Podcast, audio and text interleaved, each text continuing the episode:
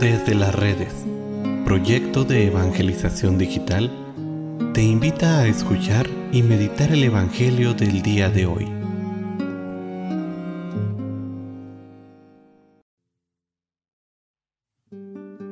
El día de hoy,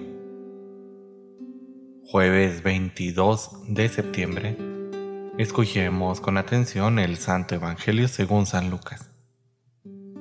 En aquel tiempo, el rey Herodes se enteró de todos los prodigios que Jesús hacía y no sabía a qué atenerse, porque unos decían que Juan había resucitado, otros que había regresado Elías y otros que había vuelto a la vida alguno de los antiguos profetas. Pero Herodes decía, a Juan yo lo mandé decapitar. ¿Quién será? Pues este del que oigo semejantes cosas y tenía curiosidad de ver a Jesús. Palabra del Señor. Queridísima familia, ¿cuál es la imagen que tenemos de Jesús? En la Sagrada Eucaristía nos encontramos con diferentes, diferentes respuestas a esta interrogante. Es muy importante el llegar a una definición personal ¿Quién es y qué representa Jesús en mi vida? La respuesta, queridos hermanos, a esta cuestión es la que define nuestro compromiso personal y nuestra propia adhesión a la fe.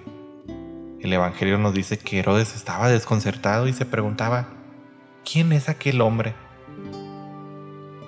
Aquí pudiéramos ponernos en el lugar de Herodes y hacernos la pregunta con total honestidad, ¿quién es Jesús y qué representa en mi vida? ¿Es solo un profeta más? ¿Es alguien que habla bonito? ¿Es un filósofo de la antigüedad? ¿O verdaderamente es el Hijo de Dios?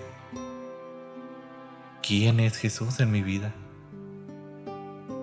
De esta manera sabremos cuál es nuestra misión cómo estamos manejando nuestra vida, hacia dónde queremos caminar.